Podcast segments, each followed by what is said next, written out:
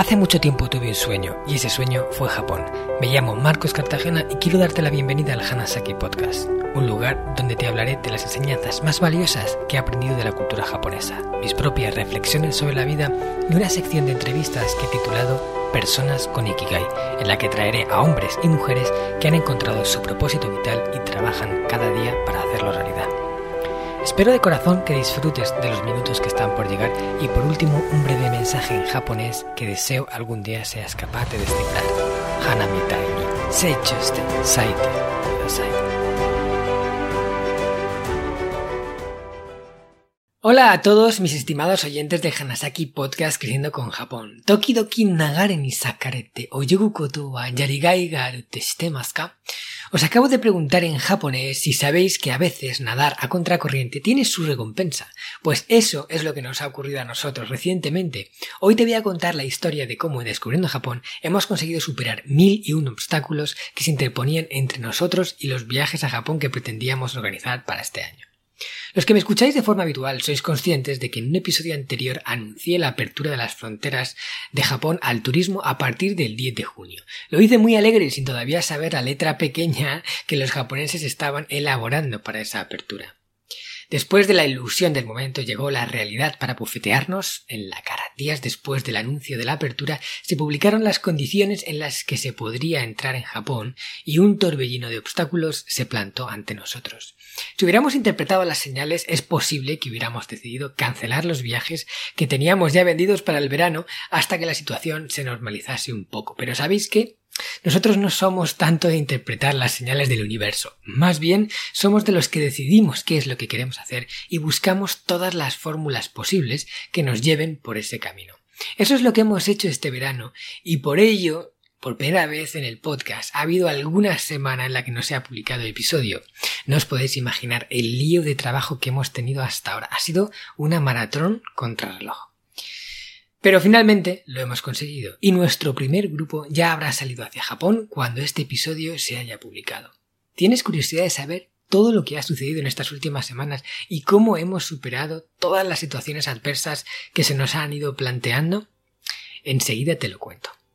Pero antes, déjame que te recuerde que ya tienes disponible mi curso online Reinvención Hanajin, en el que he recopilado las enseñanzas más valiosas extraídas de la cultura japonesa y mis propias experiencias vitales para ayudarte a construir una vida más larga con propósito, saludable y en equilibrio, o con paz interior, que yo digo.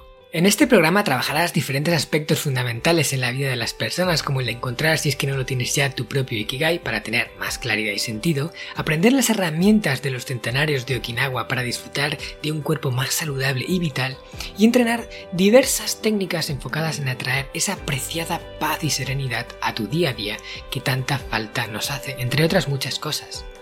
Este es un curso 100% online al que tendrás acceso de por vida 24 horas, 7 días a la semana, para que puedas hacerlo a tu ritmo, sin presión, poco a poco. Y te lo adelanto ya, el precio es apto para todos los públicos.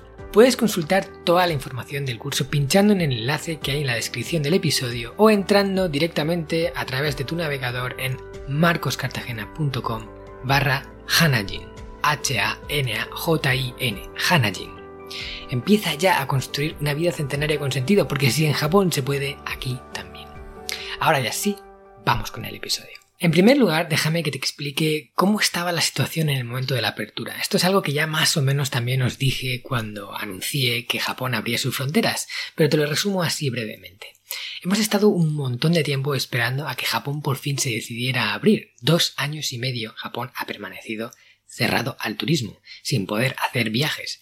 Y nuestra agencia Descubriendo Japón es una agencia de viajes especialista en Japón, pues no ha podido trabajar prácticamente nada, excepto algún viaje que hemos hecho a otros destinos de forma esporádica. Pero lo que es el cuerpo, el cuer, el cuore que se dice, ¿no? Centrado de la empresa, no ha podido trabajar. Por fin, Japón parece que va a abrir, dado que muchos otros países están abriendo, pero se espera hasta prácticamente el último momento para anunciar que va a permitir la entrada de turistas en verano. Y nosotros que ya teníamos vendidos viajes, que no sabíamos si íbamos a poder hacer. la gente ya tenía entendido que teníamos la expectativa de que sí, pero no había una garantía 100%.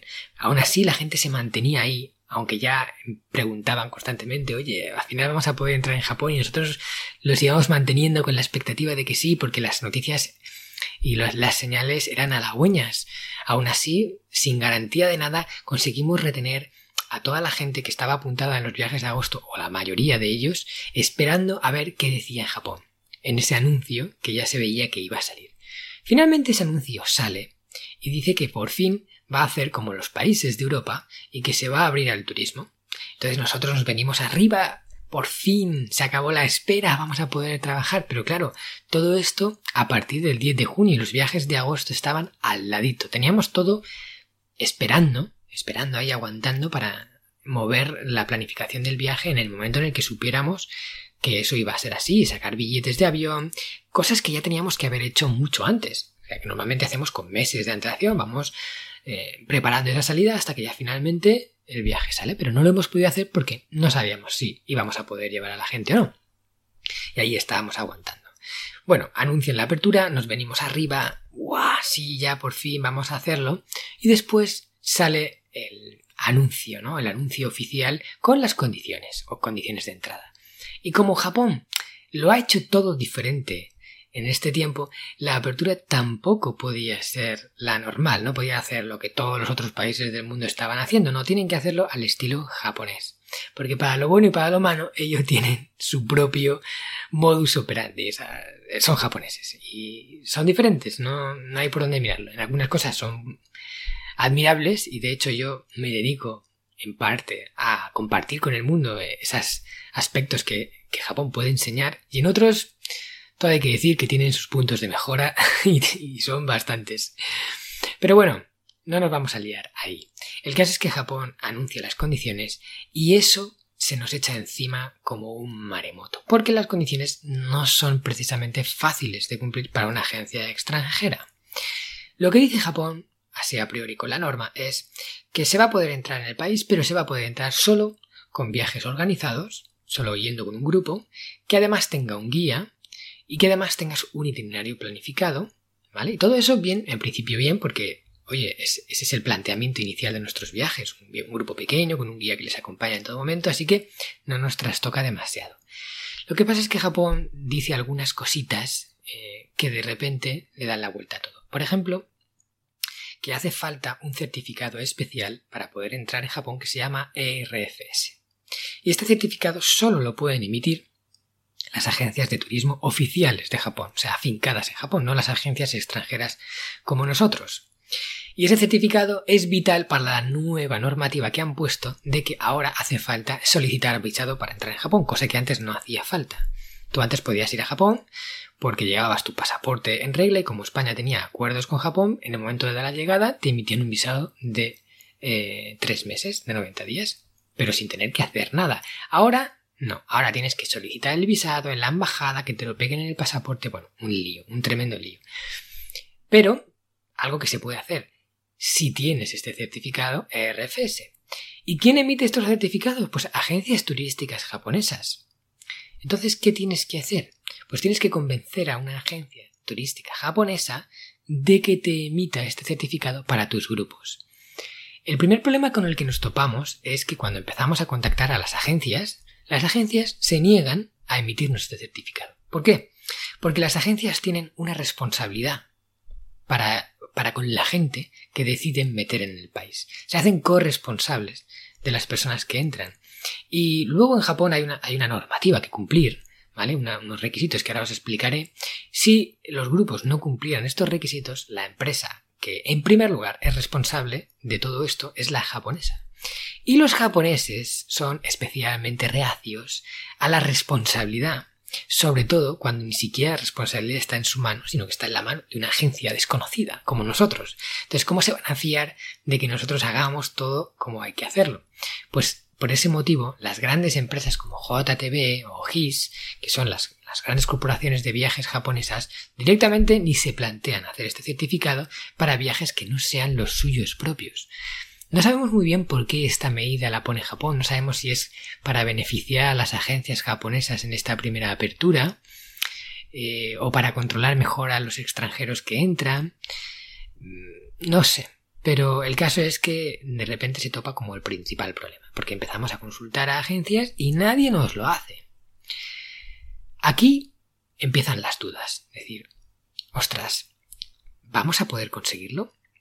Porque luego además tienen que solicitar visado a las personas y hay que hablarle a la gente de un trámite que antes no existía y que ahora sí que existe.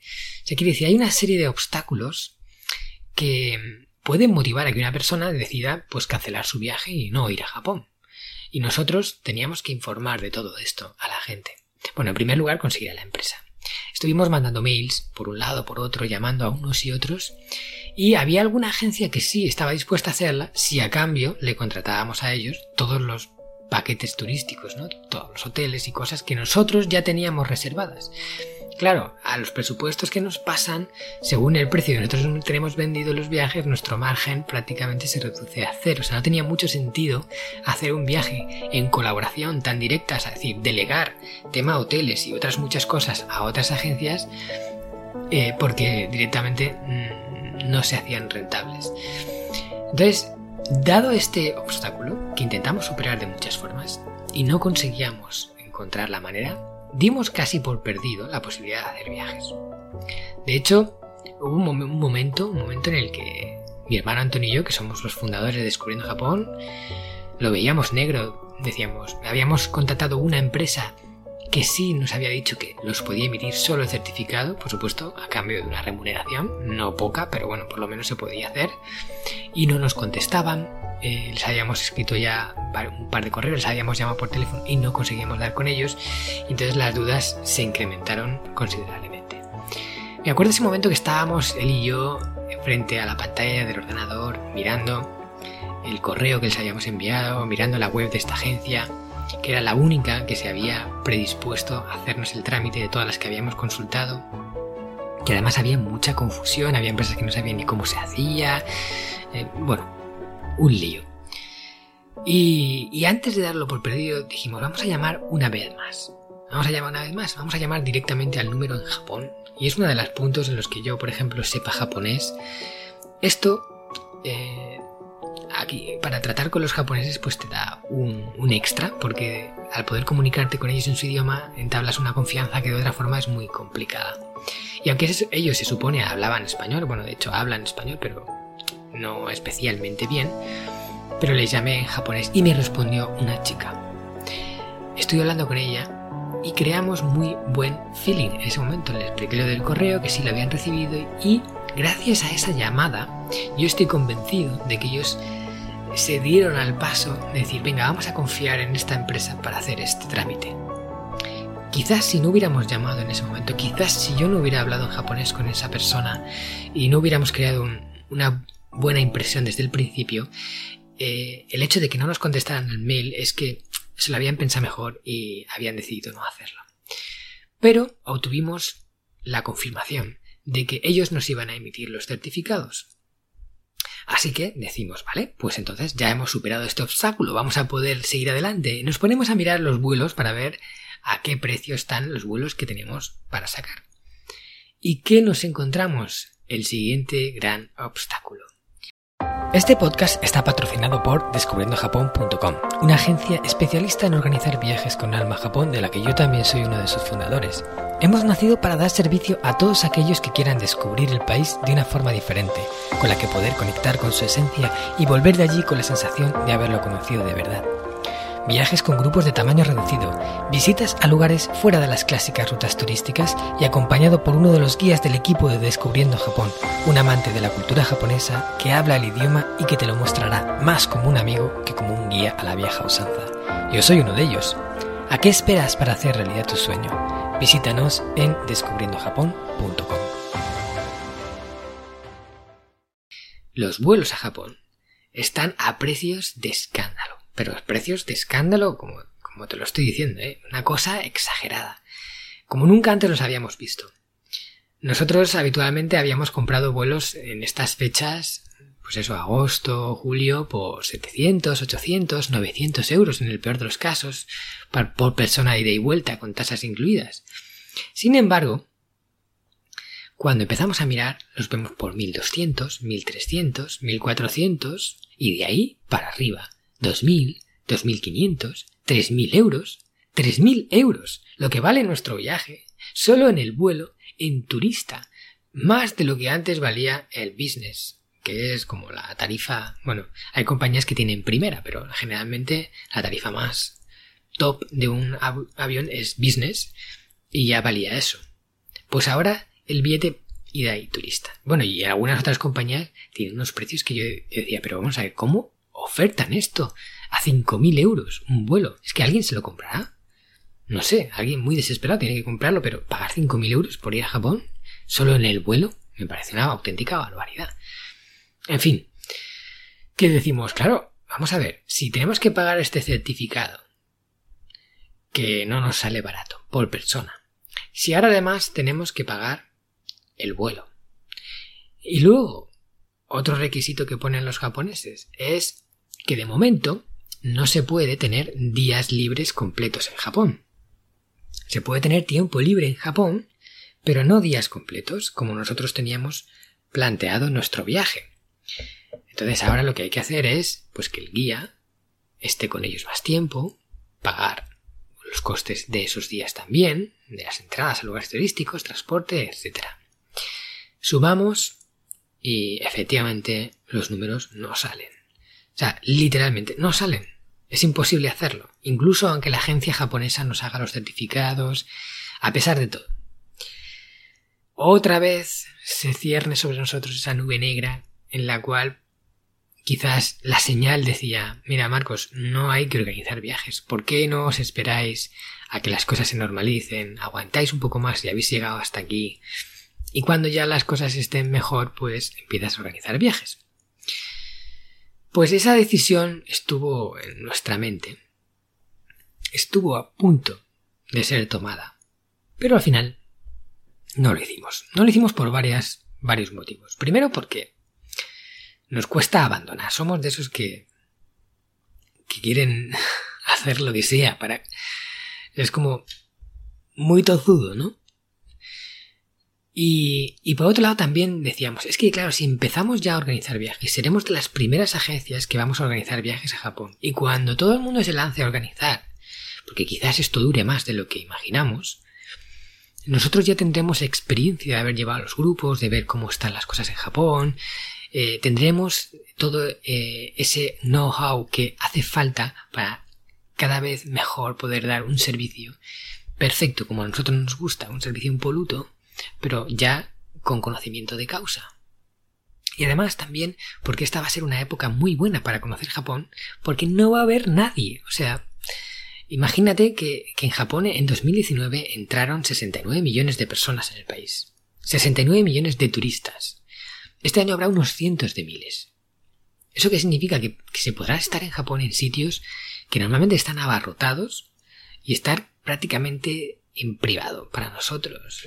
Es como, como ir a, a Venecia y poder pasear por las calles sin aglomeraciones, poder estar en la plaza de Venecia sin que esté abarrotada de gente. Pues eso mismo va a ocurrir en Japón este año. Seguramente este año, este verano y lo que es este otoño. Y el año que viene, cuando todo se normalice, pues imaginaos toda la situación que se va a dar de gente que ha querido viajar a Japón todo ese tiempo no ha podido y está ahí acumulándose. Y luego cuando se abra el grifo, pues habrá mucha gente que quiera entrar pero de momento creemos que es una muy buena oportunidad, ¿vale? Entonces, por estos motivos decidimos seguir adelante. ¿Y cuál era la única opción posible? Pues hablar con la gente y explicarles las nuevas condiciones, decirles que si querían hacer el viaje tenían que hacer un esfuerzo económico un poquito mayor. Que nosotros, por supuesto, nos vamos a apretar el cinturón y vamos a bajar nuestro margen para sacar adelante los viajes porque ya queremos empezar a trabajar. Estamos hartos de ir posponiendo y posponiendo y llamar a la gente siempre para darles malas noticias. Queríamos ya llamar por fin a la gente para darles buenas noticias. Quiere decir que por fin íbamos a Japón. Y así lo hicimos. Pero había un montón de viajes. A todos había que renegociarles las condiciones. Habría que llamar reserva por reserva para explicarle personalmente lo mismo, contarle todo, darle todos los detalles y que decidieran, que tomaran la decisión de quedarse en el viaje a pesar de los cambios. Claro, las probabilidades de que nos cancelaran en masa estaban ahí. Y de hecho hubo gente que canceló. Pero elaborando un buen discurso, dando también los puntos positivos de venir a Japón a pesar de, los inconvenientes y haciéndoles entender a las personas la situación actual y por él y por qué teníamos que aplicar este suplemento en el precio, conseguimos que el 80% de las personas, el 80, ¿eh? o más incluso, ahora mismo no tengo exactamente la cuenta, se quedara en los viajes, mantuviera su reserva. Teníamos 8 viajes vendidos en agosto eh, eh, antes de saber que, que, podíamos entrar y al final hemos conseguido sacar adelante 5. 5 que sorprendentemente es más de lo que hicimos en 2019 en agosto que fueron 4. o sea, que en las peores condiciones posibles hemos sacado un viaje más de lo que hicimos en el 2019 que fue nuestro mejor año. Para mí esto es un grandísimo logro. Ya con todo dicho, con la gente confirmada, tramitamos los vuelos. Claro, lo primero que había que hacer era tramitar los vuelos para asegurarse del precio que no iba a seguir subiendo, porque si no, toda la estrategia y el, incremento que habíamos planificado ya se, desbarataba. Entonces lo tramitamos todo, lo confirmamos con billetes sacados y nos ponemos a ejecutar los trámites de los visados. Pero aquí llega el siguiente problema. Nos topamos con una situación con la que no contábamos. Y es que, claro, las embajadas están eh, poco preparadas para emitir tanto número de visados. Japón no estaba acostumbrado a emitir visados de turista, estaba acostumbrado a emitir visados de negocios, visados eh, de inversionistas, eh, cosas más esporádicas, pero no para gente que viaja. Entonces no tienen la infraestructura de un país que pide visado a todo el mundo y que ya está planteado de esa forma.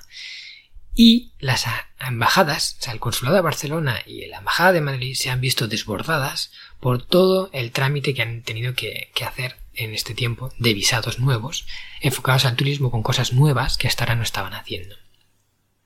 Entonces, cuando pedimos las citas para los visados, como íbamos con tan poco tiempo, tuvimos que invertir esas dos, tres semanas en averiguar si realmente podíamos hacer los viajes. Cuando ya hacíamos los viajes, invertir todo ese tiempo en formalizar los grupos y ahora en acompañar a esos grupos a que tramiten el visado para asegurarnos de que tienen el visado que les permite luego entrar en Japón, ¿no? Imagínate que sacas el vuelo, lo sacas todo y luego pides el visado y te dicen que no te dan la cita antes de la salida de tu vuelo. Eso sería una auténtica locura.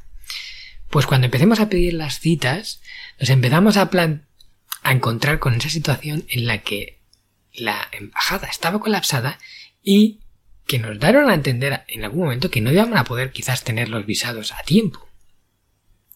Bueno, imagínate la situación, ¿no? Así que nos ponemos a hablar con ellos, a negociar la posibilidad de que lo hagan con un poco de urgencia y empezamos a hablar hasta que conseguimos que eh, las agencias, o sea, que las embajadas se prestaran a darnos la cita antes de la salida y asegurarse que pudiéramos tener el visado. Pero algunos mm, incluso nos lo dieron con días antes. Quiere decir, el viaje salía, imagínate, el 31 de agosto y nos dan la cita para el 27 de agosto que te, que te tramiten el visado. Si surge un problema ahí, en ese momento, pues ¿cómo lo solucionas? No tienes margen. Luego los viajes de más adelante, los de octubre, septiembre, ya van con más margen y eso no hay problema, porque ya lo haces todo antes y vas haciendo las cosas en su momento y aunque te den cita para un mes en la embajada para pedir el visado, pues no hay problema. Pero claro, los que ya teníamos aquí delante que salían ya, no podíamos eh, andarnos por los laureles. Entonces, hemos ido con la concoja la garganta todo este tiempo hasta que por fin hemos conseguido que nos den todas las citas en todos los eh, consulados, o sea, en el consulado de Barcelona y en el embajada de Madrid para conseguir los visados de todos nuestros viajes. Y eso ya nos deje un poquito respirar, pero hasta ese momento, o sea, incluso después de confirmar los viajes, de tenerlo todo, luego surgen nuevos posibles imprevistos que te lo pueden trastocar todo. O sea que no dejas de solucionar eh, problemas que van surgiendo que es la única forma de sacar adelante algo.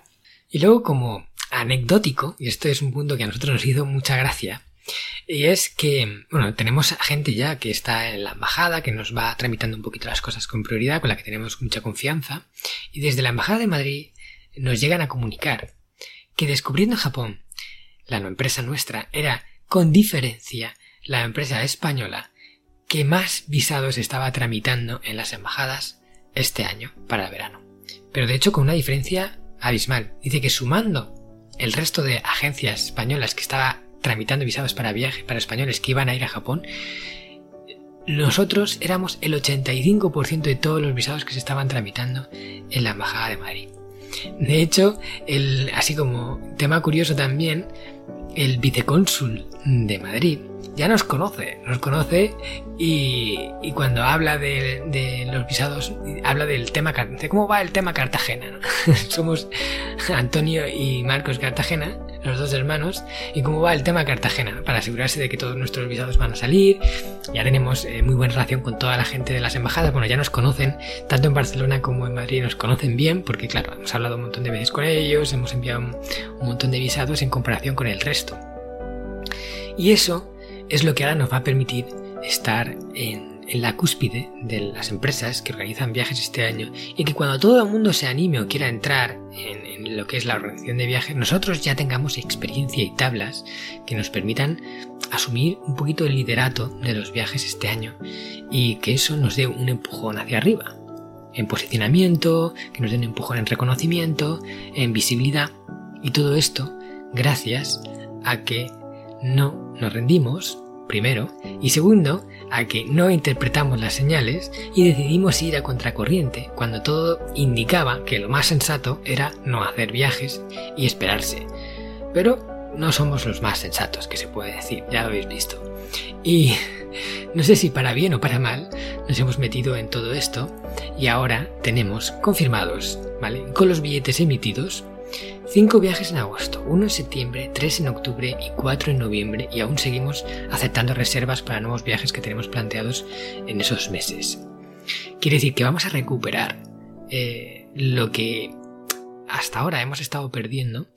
Vamos a recuperar una buena parte de este año, cosa que ya casi dábamos por perdido, porque antes de que Japón anunciara la apertura de las fronteras, eh, desde aquí estábamos incluso planteando que, que teníamos que dar el escenario de no organizar nada en verano como probable, y de hecho lo era.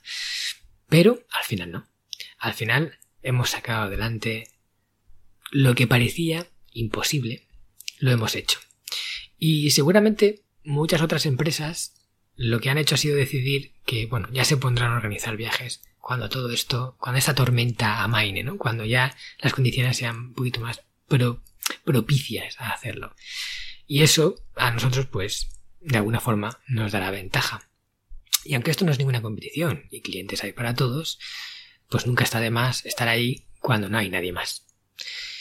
Y así es como nosotros lo hemos hecho. No sé qué te ha parecido esta historia, pero eh, nosotros la hemos vivido con mucha intensidad. Quizás ha sido la época de mi vida que más he trabajado y también que más tensión ha habido en el ambiente. No tensión negativa, sino tensión de de que tienes ahí como muchas cosas pisándote los talones y que si no lo haces en el momento, el tren pasa de largo y, te deja en tierra. Con esto, chicos, chicas, oyentes, llegamos al final del podcast. Muchas gracias por estar ahí al otro lado escuchándome y prestándome tu valioso tiempo. Te quiero informar de que este verano voy a hacer algo diferente porque en agosto, como os podéis imaginar, y con todo este volumen de viajes no voy a tener tanto tiempo para dedicar al podcast como a mí me gustaría. Así que voy a hacer un especial basado en esas palabras japonesas que tienen un significado bonito, profundo, que te enseña, ¿vale? Voy a seleccionar una serie de palabras y en cada episodio de este verano os voy a hablar de cada una de ellas, os voy a leer eh, la reflexión y el texto escrito que luego va a ir en el futuro libro que estoy a punto de sacar sobre las palabras más bellas de Japón y su enseñanza, y así, de alguna forma, ya vais eh, escuchando un poco de qué va a ser el libro. También voy a aportar alguna, eh, digamos, reflexión o alguna anotación extra, aparte de lo que eh, pueda leeros en el texto. Y serán episodios un poquito más cortitos, pero también llenos de valor, que además tendrán palabras pensadas para este verano y que os puedan aportar algo que os ayude, que os acompañe, que sirva como un recordatorio, un mantra, que os haga la vida un poquito mejor. Como siempre, te pido, y espero que lo hagas, espero que me, que me hagas caso cuando te digo esto, y es que por favor, si te ha gustado el episodio, si crees que tiene valor, lo compartas para que alguna persona de esas que, sabes que también es una luchadora contracorriente, que no sigue las señales y que a veces eso le beneficia, pues que lo compartas a ella para que quizás se sienta identificada o para que se reafirme en lo que, en lo que hace o a cualquiera que creas que le pueda aportar. Solo te pido que lo hagas con una persona, que elijas a una en tu mente ahora mismo y digas, aquí, se lo voy a compartir a ella. También te digo que si te ha gustado la temática del episodio de hoy, te invito a que escuches el episodio número 80, que se llama Gaman, que es una palabra japonesa que significa la perseverancia de aguantar frente a la adversidad. Y este es el episodio en el que anunciaba la apertura de fronteras y bueno, es como si escuchas este y el otro, digamos que cierras el ciclo, el círculo. Así que también te invito a que lo escuches. Y por último decirte que si la plataforma en la que escuchas este podcast es Spotify, eh, te invito también a que me dejes unas estrellas, que si lo escuchas con el móvil y entras dentro del canal, puedes poner una puntuación, unas estrellitas, y si me las dejas, pues me ayudas a posicionarme mejor y que más gente me escuche. Y no cuesta nada, es un minutito. Ahora ya sí, me despido. Sayonara, minasan.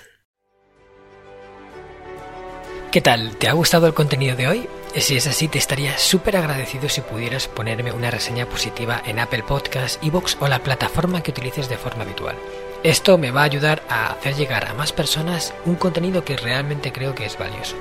También te recuerdo que todos los oyentes del podcast tenéis la posibilidad de descargar de forma gratuita el primer capítulo del libro, del cual soy autor, El Sistema Hanasaki, los nueve pilares de Japón para una vida centenaria con sentido, y además un pequeño ebook complementario que he escrito y titulado Los 27 superalimentos de la dieta japonesa, donde hablo de aquellos alimentos que según se cree ayuda a los japoneses más longevos a vivir hasta los 100 años. Puedes descargar estos dos obsequios en marcoscartagena.com barra regalo. Nos vemos en el próximo podcast y como dirían en japonés, mata kondo, soremade o genki.